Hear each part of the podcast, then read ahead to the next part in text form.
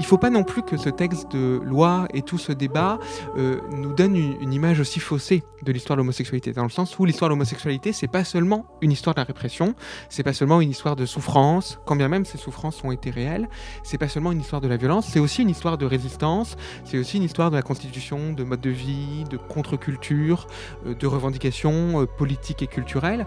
Et cette répression de l'homosexualité, aussi implacable a-t-elle été, n'a pas empêché des individus d'exister, de vivre, de militer, de s'organiser euh, collectivement. Donc c'est aussi quelque chose qu'il faut garder euh, à l'esprit quand on aborde cette histoire.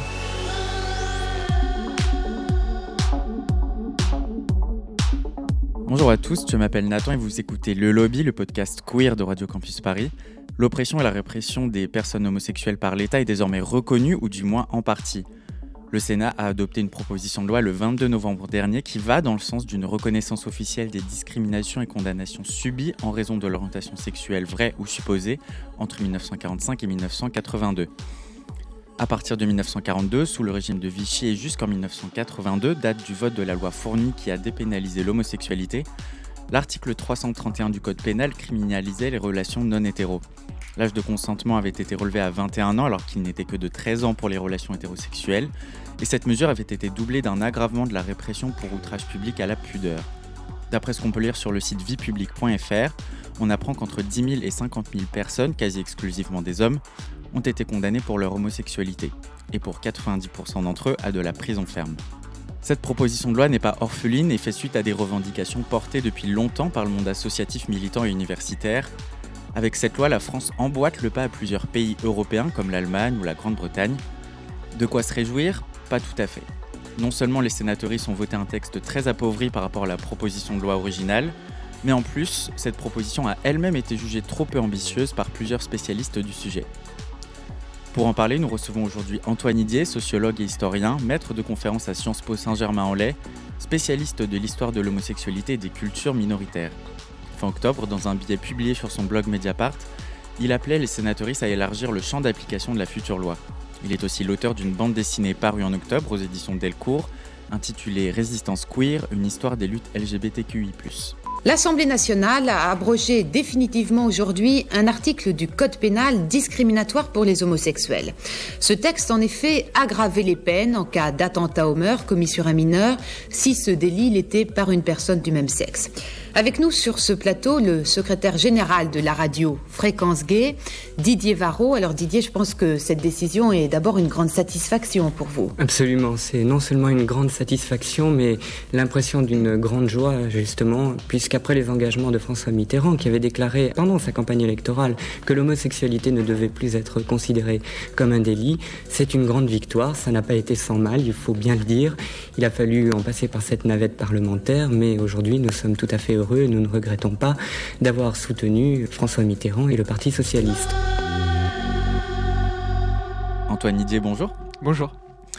Alors pour commencer, j'aimerais revenir sur le texte qui a été voté par le Sénat euh, et d'abord avoir votre sentiment à la suite de l'adoption, euh, après modification comme nous le verrons, de la proposition de loi par le Sénat qui vise à reconnaître la responsabilité de l'État dans la répression et la discrimination des personnes homosexuelles entre 1945 et 1982 mon sentiment est, ambivalent, euh, au sens où euh, euh, à la fois je, suis plutôt content et par ailleurs très intéressé par le fait qu'un débat public s'est engagé et que la question de la répression de l'homosexualité soit discutée au Sénat, soit sans doute discutée prochainement à l'Assemblée nationale et fasse plus globalement l'objet d'un intérêt public collectif. C'était frappant en, 2022 quand avaient été fêtés les 40 ans de ce qu'on a appelé la dépénalisation de l'homosexualité. On pourra peut-être préciser en, quoi l'expression est, impropre euh, ou, incorrecte. En tout cas, quand on avait fêté ces, ces 40 ans, euh, il était frappant de voir que toute une partie euh, de la société découvrait qu'il y avait eu une pénalisation et une répression de l'homosexualité. Et, et, quand bien même ces personnes étaient nées et adultes au moment de la dépénalisation. Donc toute cette histoire avait été laissée de côté, avait été euh, oubliée, avait été invisibilisée, et c'est une bonne chose euh, qu'on en discute. Euh, c'est aussi une bonne chose que les autorités publiques, l'État, la France reconnaissent cette répression et son ampleur. En revanche, ce qui pose problème, comme j'ai eu déjà l'occasion de le, le, dire dans plusieurs textes, c'est que cette répression de l'homosexualité est envisagée de manière extrêmement restreinte et lacunaire, et que la proposition de loi initiale, qui me semblait déjà pas tout à fait satisfaisante, a été encore davantage euh, raboté par le Sénat, euh, à la fois euh, sur les bandes chronologiques, à la fois sur l'ampleur des répressions visées et pour lesquelles la France veut mettre en œuvre une réparation.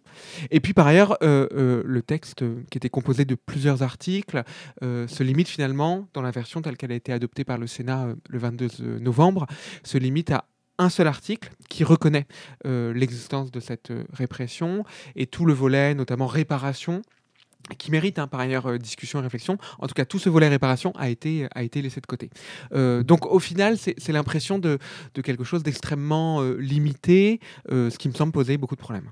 Alors il y a un flou que je souhaiterais aussi clarifier avec vous, parce que la proposition de loi parle de la répression de l'homosexualité, mais à, qui est-ce que ça s'adresse? Est-ce qu'on parle des personnes gays uniquement, mais aussi des personnes lesbiennes, des personnes euh, LGBT en général? Très bonne question. Effectivement, la, répression pénale de l'homosexualité telle qu'elle est envisagée euh, par la proposition de loi, avant tout viser l'homosexualité masculine. Euh, ce sont avant tout les hommes qui ont été poursuivis par la police et condamnés par la justice. Euh, à cela, plusieurs raisons. Il y a une invisibilisation du lesbianisme et de l'homosexualité féminine hein, dès le 19e siècle, au moment où euh, des psychiatres, des médecins, des juristes euh, s'intéressent à l'homosexualité pour euh, théoriser la déviance et stigmatiser cette déviance. C'est avant tout l'homosexualité masculine qui est visée et l'homosexualité féminine est, laissée de côté, invisibilisée. par ailleurs, même les, du fait aussi que les femmes ont, ont longtemps été reléguées dans l'espace privé et n'avaient pas accès à l'espace public, les modes de vie vie euh, homosexuelle étaient avant tout des modes de vie masculins dans les bars, les boîtes, les lieux de drague, et l'homosexualité féminine avait beaucoup moins d'espace euh, qui lui était dévolu. Euh, cela explique le fait que, aussi par ailleurs pour la police, hein, pour la justice, c'est avant tout l'homosexualité masculine qui pose problème, qui constitue une menace pour la société. Donc de fait, cette répression de l'homosexualité a visé avant tout l'homosexualité masculine, même si hein, sur euh, euh, ces plusieurs milliers de condamnations que vous évoquiez, il y a des condamnations de femmes euh, minoritaires, hein, très minoritaires en nombre, mais existantes.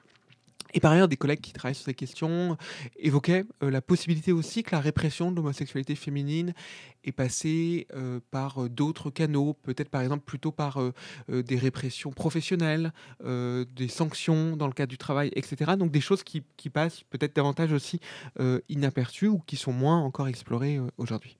Alors, comme je l'ai dit en, introduction, ce texte il a largement été modifié, vous l'avez dit dans votre réponse, avant d'être validé par le Sénat. Euh, dans sa version initiale, il comprenait notamment des mesures visant à non seulement reconnaître, mais aussi à réparer, notamment via une indemnité de 10 000 euros versée aux personnes euh, ayant été condamnées. Dans quelle mesure est-ce que cette euh, suppression limite non seulement la portée politique et symbolique du texte, mais aussi l'impact qu'il pouvait avoir pour les personnes ayant été condamnées? Les personnes qui ont été arrêtées et condamnées ont euh, subi euh, des violences extrêmement fortes, violence de l'arrestation, violence de la condamnation, toute l'opprobre et la stigmatisation sociale qui étaient liées, des vies détruites, des réputations également détruites, la nécessité parfois de déménager, de rompre totalement avec sa famille, de trouver un nouveau travail, et puis plus fondamentalement toute l'homophobie, toute la honte réinscrite dans leur corps. Donc l'idée de la réparation économique, c'est de dire, bah, euh, comme dans tous les cas de réparation, euh, y compris quand, quand, je sais pas, quand le train a du retard, euh, la, compagnie de train donne, peut donner une réparation financière. Donc, ce qui n'annule pas le dommage qui a été fait, mais ce qui est une manière de compenser le dommage qui a été fait. C'est en fait un principe de base hein, de nos sociétés, des formes d'assurance ou des formes de réparation. Et de fait, je crois que pour les personnes qui ont été condamnées, qui ont été arrêtées, qui ont subi d'une manière ou d'une autre cette répression, la réparation financière n'est pas quelque chose d'anodin, qui est sans doute pas à la hauteur de ce qu'ils ou elles ont subi, mais qui est quand même un geste, une manière aussi de signifier cette réparation, cette demande de pardon et cette demande de reconnaissance. D'après le site viepublic.fr, on estime entre 10 000 et 50 000 euh, le nombre de personnes qui avaient été condamnées en raison de leur homosexualité. Pourquoi ce chiffre il est aussi peu précis? Ce chiffre est effectivement euh, euh, peu précis parce que, d'une part, il n'existe pas de statistiques au niveau du ministère de la Justice euh, sur ces condamnations. Euh, pour une raison simple d'abord, c'est que ces condamnations ont relevé euh, d'articles différents du code pénal. c'est à la fois la loi de Vichy que vous avez mentionnée, avec sa tâche du consentement spécifique, mais c'est aussi d'autres articles du code pénal, notamment, on y reviendra probablement, l'application de l'outrage public à la pudeur. Et l'outrage public à la pudeur a visé un très grand nombre de cas, pas seulement d'ailleurs des, relations homosexuelles. Donc même si on prend tous les outrages publics à la pudeur qui ont valu condamnation, on ne sait pas spontanément combien visaient des homosexuels ou pas. Et donc faute d'une statistique globale, il faut aller dépouiller toutes les condamnations prononcé en France euh, sur la période, ce qui est évidemment un travail euh, titanesque, euh, qui n'est pas facile parce que d'une part, toutes les archives n'existent pas, ou toutes les archives n'ont pas été déposées dans des centres d'archives, etc., etc. Certains de mes collègues s'y emploient à dépouiller les jugements prononcés par des tribunaux, sachant que des tribunaux, il y en avait sur tout le territoire euh, français euh, par ailleurs. Et donc, il, dépouille euh, mois par mois, année par année, les condamnations prononcées par les tribunaux à la recherche de jugements qui visaient spécifiquement l'homosexualité. Et à partir de ça, ils essaient de faire des projections statistiques pour essayer d'avoir un ordre de grandeur de ces condamnations. D'où ce nombre voilà, imprécis, mais parce que pour l'instant, on n'a pas de, de données suffisantes. 10 000, ce serait le nombre de condamnations sur la base de l'âge du consentement sexuel entre 1942 et 1982.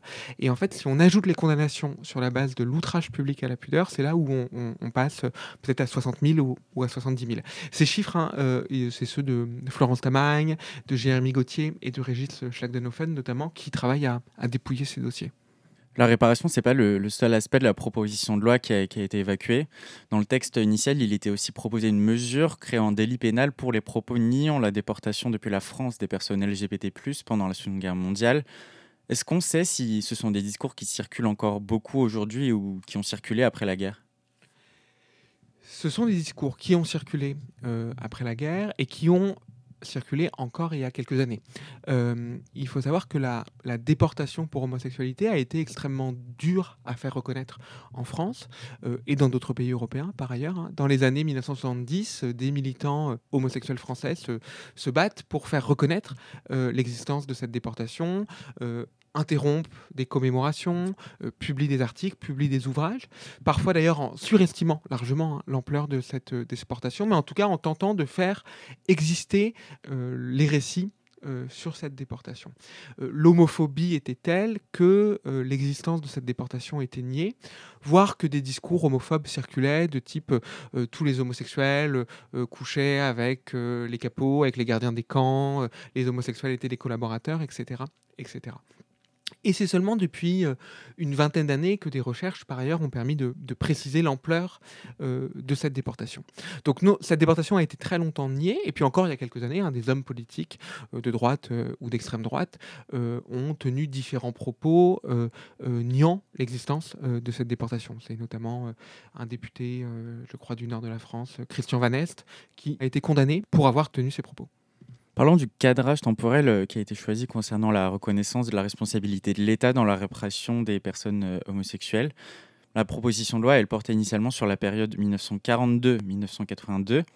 Euh, pourquoi est-ce que c'est cette période en particulier qui a été choisie pour reconnaître la responsabilité de l'État dans l'oppression des, des, personnes homosexuelles? Est-ce que vous pourriez nous en dire un peu plus sur l'ampleur des discriminations dont les personnes homosexuelles étaient victimes pendant cette période?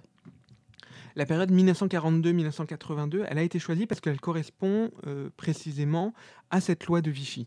1942, euh, c'est la création par le régime de Vichy euh, d'un âge du consentement sexuel spécifique pour les relations homosexuelles. L'âge du consentement sexuel était de 13 ans pour les relations hétérosexuelles. Il est fixé à 21 ans pour les relations homosexuelles. C'est-à-dire que toute relation homosexuelle consentie impliquant au moins un partenaire de moins de 21 ans tombe automatiquement sous le coup de la loi. Euh, la, loi, par ailleurs, se, nourrit de l'idée d'une contagion homosexuelle, d'une menace spécifique que feraient poser les homosexuels euh, sur les adolescents, sur les jeunes adultes qui voudraient les pervertir, etc. etc. Euh, cette loi de 1942, elle est maintenue en 1945, à la Libération, et elle reste en vigueur jusqu'à l'été 1982, à la suite de l'élection de François Mitterrand à la présidence de la République, et surtout à la suite d'un vote du Parlement qui décide de, de supprimer cette, cette incrimination. la loi supprimant l'incrimination étant promulguée le 4 août 1982. Et donc c'est ce cadrage-là qu'a retenu la proposition de loi 1942-1982. Et c'est en ça que la proposition de loi est euh, insatisfaisante, au sens où la répression pénale de l'homosexualité a existé bien avant 1942 euh, par l'utilisation de différents articles du Code pénal qui ne visaient pas explicitement l'homosexualité, mais qui permettaient de réprimer malgré tout euh, l'homosexualité. Et finalement, la loi de 1942, elle n'est qu'un petit outil dans tout un arsenal juridique, petit outil qui a cette singularité de viser explicitement l'homosexualité, ce qui est une première dans le droit français depuis le 19e siècle. Vous le disiez, il y avait une forme de continuité du coup entre euh, l'oppression contre les personnes euh, homosexuelles à la fois sous le régime de Vichy, du coup entre 1942-1945, puis dans la période qui a suivi jusqu'en 1982. Mais le texte qui a été voté par les sénateurs, il fait commencer la période en 1945 et il évacue donc cette euh, période. Comment est-ce que vous l'expliquez? J'ai du mal à me l'expliquer. À vrai dire, c'est quelque chose qui m'a beaucoup surpris. Je m'attendais pas du tout euh, à ce qu'il y ait ce, débat-là euh, au Sénat. Euh, d'ailleurs, on peut même ajouter, parce que vous, vous soulignez à juste titre la continuité entre Vichy et la Ve République, on pourrait ajouter que par ailleurs, et la Quatrième République, pardon, on pourrait ajouter que par ailleurs, le texte que Vichy a adopté était en préparation avant-guerre sous la Troisième République. Et puis il n'a pas été euh, finalement adopté du fait des circonstances politiques, mais il y a non seulement une continuité entre Vichy et l'après-guerre, mais il y a aussi une continuité entre l'avant-guerre et Vichy. Et c'est pour ça qu'il est d'autant plus étonnant euh, de voir le Sénat s'intéresser seulement à la période 1945-1982, avec un argument euh, assez, assez stupide, hein, je dois dire, défendu par le, sénateur Les Républicains Francis Spiner, qui était le, le rapporteur du texte au Sénat, argument qui que la République n'a pas à s'excuser euh, des crimes de Vichy. Euh, l'argument est faux euh, historiquement et politiquement. Historiquement parce que les, les historiens ont largement montré et démontré toute la continuité qui existait entre Vichy la Troisième République et la Quatrième République. Hein. Il y a un livre euh, assez ancien maintenant de Gérard Loriel euh, sur les origines républicaines de Vichy qui montre que sur toutes sortes de sujets, il y a une continuité. Et de même que d'autres historiens ont montré la continuité entre euh, Vichy et l'après-guerre et qu'au fond, la répression de l'homosexualité n'est qu'un exemple parmi beaucoup d'autres de cette continuité.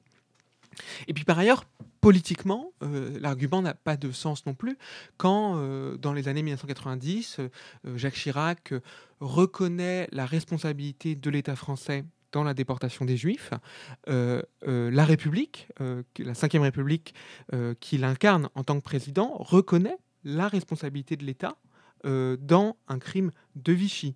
Euh, et donc Chirac avait choisi euh, de reconnaître, d'admettre cette continuité, en tout cas cette continuité de l'État, qui fait qu'il était habilité à parler symboliquement et à reconnaître cette déportation. Donc on a un peu du mal à comprendre pourquoi soudain le, Sénat fait, ou les sénateurs font marche arrière sur le sujet.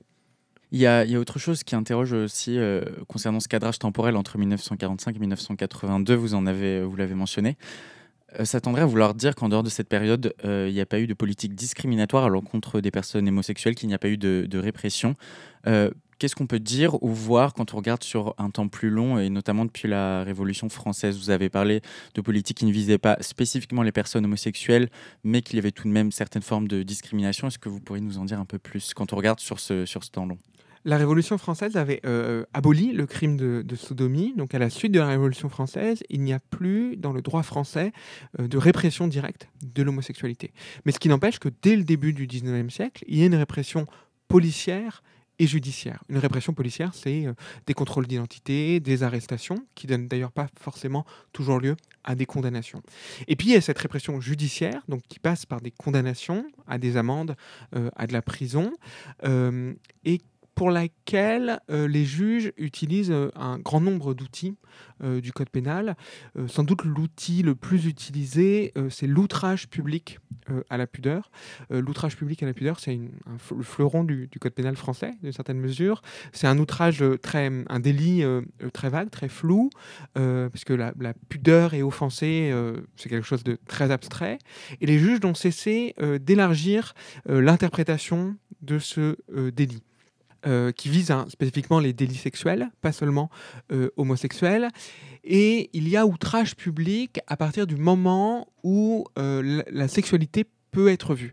Il y a une, juriste qui avait fait un livre absolument magnifique, Marcella Yacoub, qui s'appelait Par le trou de la serrure, qui s'intéressait à cette histoire de l'outrage public à la pudeur et qui montrait que par exemple une simple un rapport sexuel hétérosexuel d'ailleurs pour lequel un individu avait dû regarder par le trou de la serrure pour le voir cela avait suffi au juge pour caractériser l'outrage public.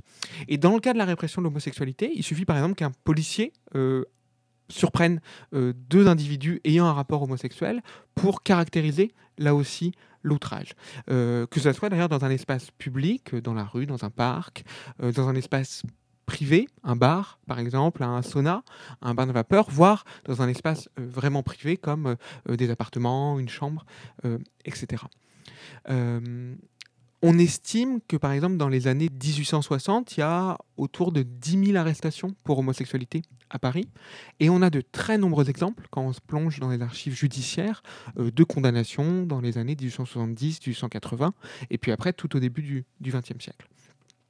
Et puis, au-delà de l'outrage public à la pudeur, il y a euh, euh, différents euh, chefs d'accusation qui ont pu être utilisés par la justice, que ce soit l'excitation de mineurs à la débauche, l'outrage aux bonnes mœurs, euh, l'attentat aux bonnes mœurs ou l'outrage selon les, définitions, qui a pu même être utilisé contre des militants, contre des publications euh, homosexuelles. Euh, il y avait aussi une interdiction après-guerre à Paris aux hommes de danser entre eux, etc. etc. Donc les juges ont pu utiliser un très large éventail d'outils. Sachant que les juges, quel qu'en soit le sujet, bricolent dans leur usage quotidien. Hein. ils sont confrontés euh, à une situation euh, que leur conviction euh, dit qu'il faut réprimer et ils cherchent l'outil juridique qui est le, plus adéquat. D'où le fait qu'il n'y a pas une, une, totale harmonie entre toutes les décisions des juges et que l'un peut plutôt utiliser tel article et l'autre plutôt tel article. On peut ajouter aussi que si la, borne basse de la chronologie n'est pas adaptée, on peut ajouter que euh, la borne haute n'est pas non plus nécessairement adaptée et qu'il y a eu euh, euh, vraisemblablement, enfin j'ai pas d'exemple précis, mais des journaux les ont relatés, encore des condamnations pour outrage public à la pudeur euh, dans les années 1980, euh, par exemple, qui visaient euh, simplement des relations homosexuelles dans des lieux de drague, dans l'espace public. Donc la répression de l'homosexualité, c'est pas non plus arrêté net en 1982. Justement, pour revenir à cette année 1982, elle semble faire sens, en tout cas dans la proposition de loi qui a été votée par le Sénat, puisque c'est l'année de la dépénalisation de l'homosexualité. Mais pour vous, euh, non seulement le mot dépénalisation, il n'est pas exact, mais euh, en plus, la, répression, du coup, ne s'est pas arrêtée là. Pourquoi est-ce que le, euh, le mot dépénalisation est-il problématique? Le, mot est impropre, effectivement, parce qu'il n'y a, a, pas eu de pénalisation de l'homosexualité en tant que telle, hein, puisque, comme on l'a vu, il n'y a jamais eu d'article du Code pénal qui visait explicitement et directement euh, l'homosexualité. À la différence par exemple de l'Allemagne, où l'Allemagne, le paragraphe 75, réprimait l'homosexualité euh, en tant que telle. Euh, en revanche, le terme reste pertinent parce qu'il désigne un ensemble de mesures prises après l'élection de François Mitterrand à la présidence de la République. C'est déjà au printemps 1981 la consigne donnée aux services de police d'arrêter de contrôler spécifiquement les établissements homosexuels, euh, ce qui était le quotidien de ces établissements, hein, des descentes de police, des contrôles d'identité, des retenues au poste, etc. Donc le, ministre de l'Intérieur de l'époque donne consigne à la police d'arrêter de viser l'établissement, euh, ce qui change beaucoup de la vie homosexuelle quotidienne. De même, les fichiers homosexuels qui existaient dans les services de police ou à la préfecture sont supprimés. Il y avait un fichage euh, des homosexuels et ce fichage s'arrête et par ailleurs les fichiers sont vraisemblablement détruits. Par ailleurs, la France annonce aussi, euh, en 1981, euh, cesser de reconnaître la classification de l'homosexualité comme maladie mentale, classification qui était euh, celle de l'Organisation mondiale de la santé. Certains délits homosexuels sont amnistiés par une loi d'amnistie aussi prise à l'été 1981. Et puis cet âge spécifique du consentement sexuel est, disparaît, lui, en 1982, à la suite d'un débat parlementaire un peu long d'ailleurs, parce que le, le Sénat s'oppose à l'époque à cette, à cette suppression. Jusqu'où il faudrait aller du coup pour être euh, exhaustif? Est-ce qu'on s'est aujourd'hui totalement débarrassé de cette homophobie, homophobie d'État? Bah, C'est d'ailleurs la question moi, que je voulais poser dans, dans plusieurs interventions, euh, tout en étant évidemment extrêmement favorable hein, à cette reconnaissance symbolique de euh, la discrimination et de la répression. mais ça me semblait important de poser la question à partir du moment où on interroge le rôle de l'État dans la perpétuation de l'homophobie, jusqu'où aller euh, où commencer et où s'arrêter? Or, le, tout le concours apporté par l'État à l'homophobie, c'est pas seulement euh, en matière pénale, c'est euh, bien plus large. un exemple un peu, un peu évident, c'est l'épidémie du sida. quand les autorités de santé et quand l'État tardent à réagir à une épidémie qui vise euh, avant tout euh, les euh, hommes homosexuels, mais aussi d'autres groupes minoritaires, c'est une absence d'action qui, elle aussi, contribue à soutenir, encourager, perpétuer l'homophobie. de même, aujourd'hui, quand le système éducatif, le système scolaire, mais aussi le système de santé est si lent à réagir face au harcèlement, face à toutes les situations que vivent les homosexuels ou les personnes trans, là aussi, c'est une absence d'action des autorités publiques qui contribue à exposer des vies à la précarité, euh, voire à la mort. Euh, de même, hein, l'action de l'État a longtemps été une action de non-égalité des droits, de discrimination, que ce soit par exemple dans l'accès au mariage, euh, dans l'accès un ensemble de protections euh, civiles et légales. Et donc il me semble que ouvrir cette question euh, du rôle de l'État euh, dans la discrimination ou dans la perpétuation de la domination, c'est ouvrir un débat très large qu'il ne faut pas refermer trop vite. Avec toutes ces marches arrière sur le texte qui avait été initialement proposé, qu'est-ce qui reste de la portée politique et symbolique de, de ce texte? Est-ce qu'il reste tout de même important? Et surtout, qu'est-ce qu'il dit de la volonté politique de la France concernant la reconnaissance des vécus passé et présent des personnes euh, LGBT ⁇ le texte reste important. Euh, il n'est pas définitif puisqu'il doit encore être examiné par l'Assemblée nationale et l'Assemblée nationale peut le modifier. Moi, j'insiste sur le fait qu'il faut surtout pas euh, se contenter d'un texte réduit. parce que des personnes disent c'est déjà un premier pas, c'est déjà ça. Ça me semblerait très embêtant, pour le dire par euphémisme. D'une part parce que ce serait écrire une version de l'histoire fausse, et que d'autre part, il est certain qu'il n'y aura pas de deuxième loi ni de seconde loi euh, de réparation, et que donc euh, euh, cette loi-ci, elle est extrêmement importante. Après, évidemment, on peut s'interroger sur pourquoi un certain nombre de personnes, de parlementaires, se satisfont d'une version un peu édulcorée ou, tronquée de l'histoire, assurément par ignorance, hein, pour, pour certains et certaines d'entre eux. Peut-être que pour d'autres, ça les arrange aussi de diminuer hein, l'ampleur de cette répression, à la fois parce qu'ils ne peuvent pas la nier entièrement, mais qu'en même temps, il ne s'agit pas de lui donner un espace euh, trop important. Peut-être aussi la crainte euh, qu'il euh, y a une obsession, hein, notamment dans les discours de droite, de la repentance, des dangers, de la relecture critique du passé euh, qui menacerait l'unité nationale, le récit français, blablabla, etc. etc. Il y a peut-être aussi un peu de ça, de ne pas vouloir aller trop loin dans le regard critique sur le passé. Peut-être qu'il est aussi important de, dire quelque chose hein, de l'autre côté, du côté des mouvements euh, minoritaires et des questions qui nous, qui nous préoccupent. Euh, je me suis fait la réflexion moi-même, hein, parce que j'ai pris la parole à diverses reprises en insistant euh, sur toute la violence de cette répression. Il ne faut pas non plus que, que, ce texte de loi et tout ce débat nous donne une, image aussi faussée de l'histoire de l'homosexualité, dans le sens où l'histoire de l'homosexualité, c'est pas seulement une histoire de la répression, c'est pas seulement une histoire de souffrance, quand bien même ces souffrances ont été réelles, c'est pas seulement une histoire de la violence, c'est aussi une histoire de résistance, c'est aussi une histoire de la constitution, de mode de vie, de contre-culture, euh, de revendications euh, politiques et culturelles. Et cette répression de l'homosexualité, aussi euh, implacable a-t-elle été, n'a pas empêché des individus d'exister, de vivre, de militer, de s'organiser collectivement. Donc c'est aussi quelque chose qu'il faut garder à l'esprit quand on aborde cette histoire. La France est loin d'être le seul pays qui a criminalisé et réprimé les personnes homosexuelles par le passé. Euh, la Norvège et l'Allemagne, par exemple, ont fait des efforts pour reconnaître euh, leurs responsabilités, tenter de réparer euh, leur histoire homophobe. Est-ce que vous pouvez nous en dire un peu plus? Le cas de l'Allemagne est extrêmement intéressant à cet égard parce que l'Allemagne a à la fois mis en place des réparations individuelles, des sommes d'argent versées aux personnes qui ont été condamnées, mais a aussi prévu des formes de réparation collectives euh, peut-on dire, euh, qui s'adresse à la fois aux personnes visées, mais à toutes celles et ceux qui, sont, qui ont été et sont encore visés euh, par les LGBT-phobies, à savoir la création d'une fondation, le Magnus Hirschfeld Stiftung, qui à la fois œuvre à la reconnaissance, finance des recherches pour euh, euh, documenter et faire connaître toutes les stigmatisations de l'homosexualité, euh, finance des moyens de transmission de cette histoire et finance les luttes contre les LGBT-phobies aujourd'hui. Et on pourrait se dire que ça c'est aussi une manière de faire réparation et d'envisager plus généralement cette, reconnaissance symbolique et non symbolique et cette réparation vis-à-vis des minorités sexuelles ce qui est intéressant dans tous ces cas, euh, c'est qu'on peut aussi tirer des leçons euh, de ce qui a été fait. Euh, L'Allemagne, par exemple, avait adopté un premier texte un peu à minima aussi, et a élargi, en se rendant compte que, ça n'était pas totalement satisfaisant, a élargi le spectre des condamnations couverts par ce texte. de même, ce que nous montrent les expériences allemandes, espagnoles ou anglaises, c'est qu'il faut réfléchir à la manière même dont les individus euh, peuvent euh, demander réparation.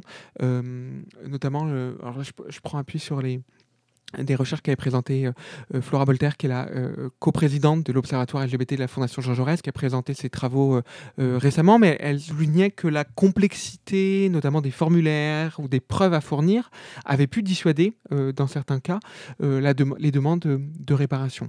De même, en Angleterre, une commission a été chargée de statuer sur les condamnations qui ouvraient ou pas le droit à, à réparation, et cette commission parfois a pu prendre des décisions assez euh, surprenantes en excluant du champ de la réparation euh, des faits qui pourtant, euh, d'après des organisations militantes, méritaient réparation. Comme si aussi il y avait une forme de, de, retour du moralisme ou de considérer que des actes sexuels, notamment des actes sexuels en public, dans des parcs, dans des jardins, finalement avaient mérité condamnation ou ne méritaient pas réparation.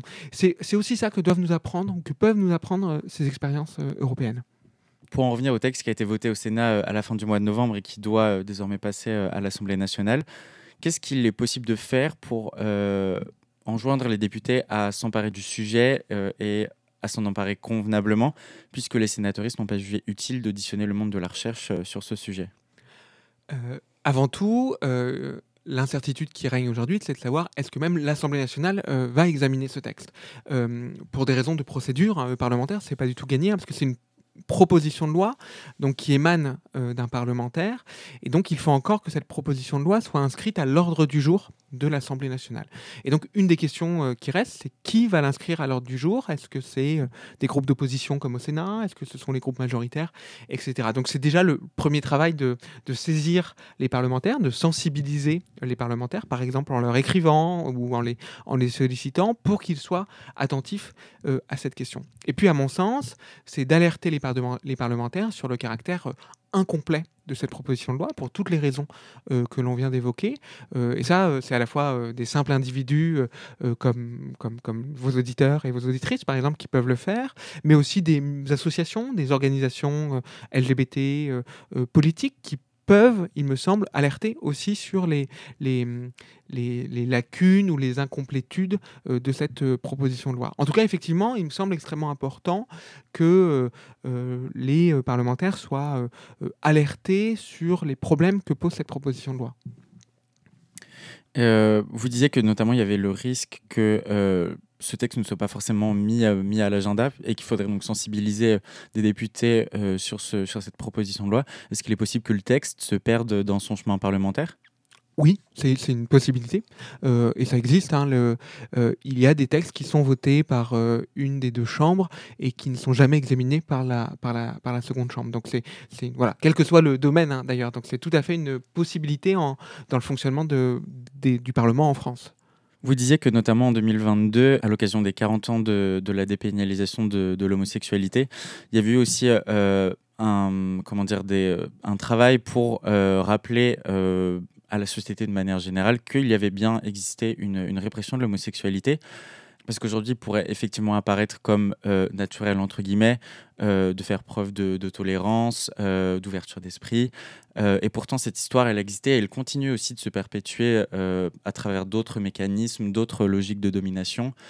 Qu'est-ce qu'il y a d'autre comme moyen que cette proposition-là, par exemple, pour continuer à, à rappeler cette histoire, à rappeler qu'elle existait Est-ce qu'il y a euh, d'autres moyens euh, qui sont tout autant politiques et symboliques, mais autres que cette proposition de loi, pour euh, rappeler cette histoire d'oppression, de répression et de discrimination.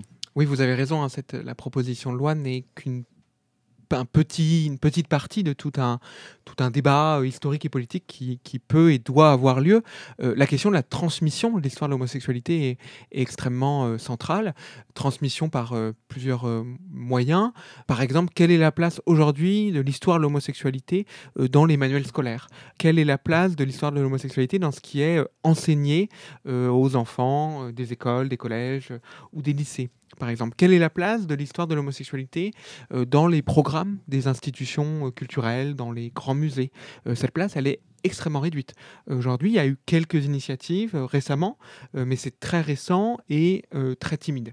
donc c'est en ça que c'est une discussion plus large. Il y a aussi tout un débat sur la création de centres d'archives LGBTQI+, à Paris et dans d'autres villes. Ces centres existent par ailleurs aussi, il y en a à Lyon, il y en a à Marseille, avec peu de moyens, euh, il faut le dire, et pourtant ce sont des lieux extrêmement importants, euh, à la fois de conservation, de préservation, de collecte euh, de l'histoire LGBTQI, et aussi de la transmission vers un large public de cette histoire.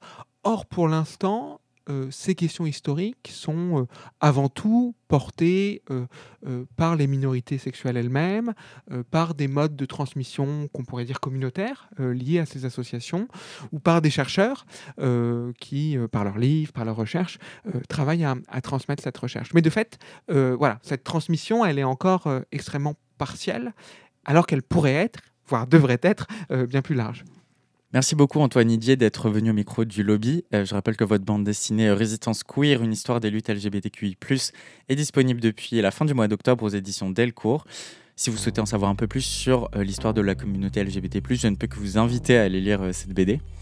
Toutes les références qui ont été citées dans l'émission seront bien évidemment disponibles sur le site radiocampusparis.org. Cette émission a été présentée par Nathan et préparée avec l'aide de Zoé, Diego et Colin et réalisée par Colin. Vous pourrez retrouver tous les épisodes du lobby sur vos applications de podcast et sur radiocampusparis.org. On se retrouve la semaine prochaine pour un nouvel épisode et d'ici là, vous pouvez nous suivre sur Instagram at le lobby RCP. À bientôt!